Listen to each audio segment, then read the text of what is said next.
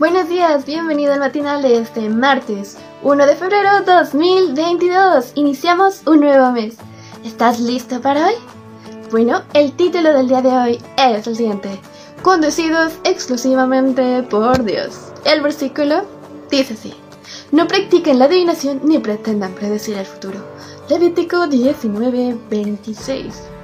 Interesante. ¿Qué será que lo dice? Veamos la lectura la historia de hoy. ¿Te parece? Dice lo siguiente. A partir de este mes veremos los ejemplos de la vida y enseñanzas de los líderes que tuvieron los israelitas durante el periodo abarcado por el Antiguo Testamento. La enseñanza del día de hoy la quiero ilustrar con la experiencia que vivimos cuando mi hermana Lidia junto a la familia, bueno, junto a su familia estaba de visita en mi hogar. Luego del almuerzo y de una larga sobremesa, su esposo preguntó, mm, ¿no hay algún lugar bonito para salir a pasear? Con mi esposa, bueno, con su esposa, se miró. Nos miramos nosotros también. Mencionamos algunos lugares y finalmente todos nos pusimos en marcha hacia un parque que distaba a algunos kilómetros de donde vivíamos. Al llegar, estacionamos nuestros vehículos y comenzamos a recorrer ese bello parque. Mientras caminábamos, una cantidad de vendedores ofrecían todo tipo de artesanías, pero lo que más llamó la atención de mis familiares fue que había más de 20 puestos de adivinación y clarividencia a lo largo del parque. Hombres y mujeres con cartas de tarot, cartas hasta astrales y lecturas de las manos ofrecían sus servicios a los peatones.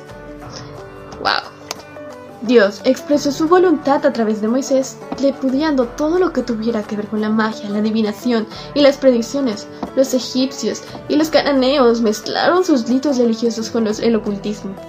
Pero aquel que les había dado libertad a los israelitas deseaba protegerlos contra las influencias del mal.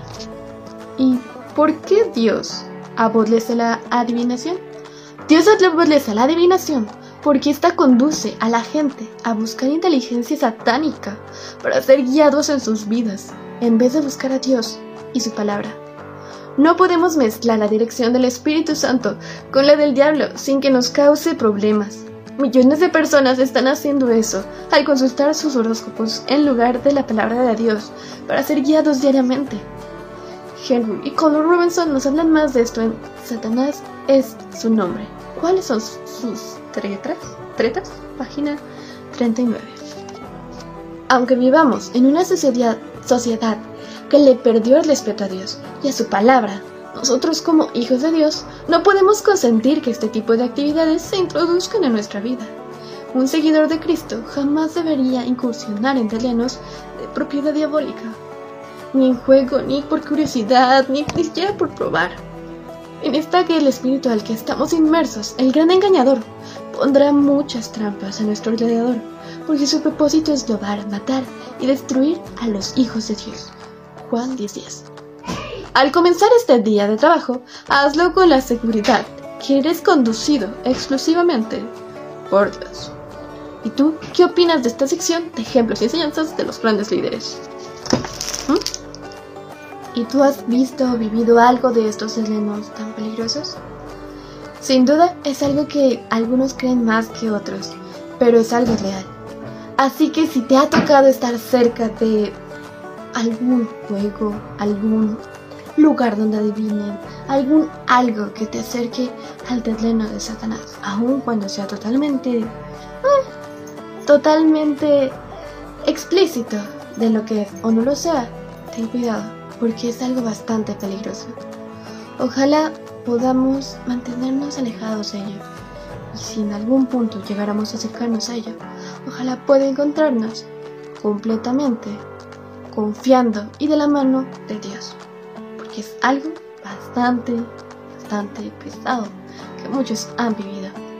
Pero, bueno, si nos toca, ojalá estemos listos. Y si no, mejor no lo tentemos. ¿Te parece?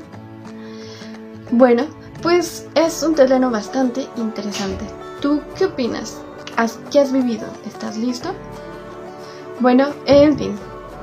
Ojalá podamos tener en cuenta lo que hemos aprendido en el matinal del día de hoy. Así que considéralo.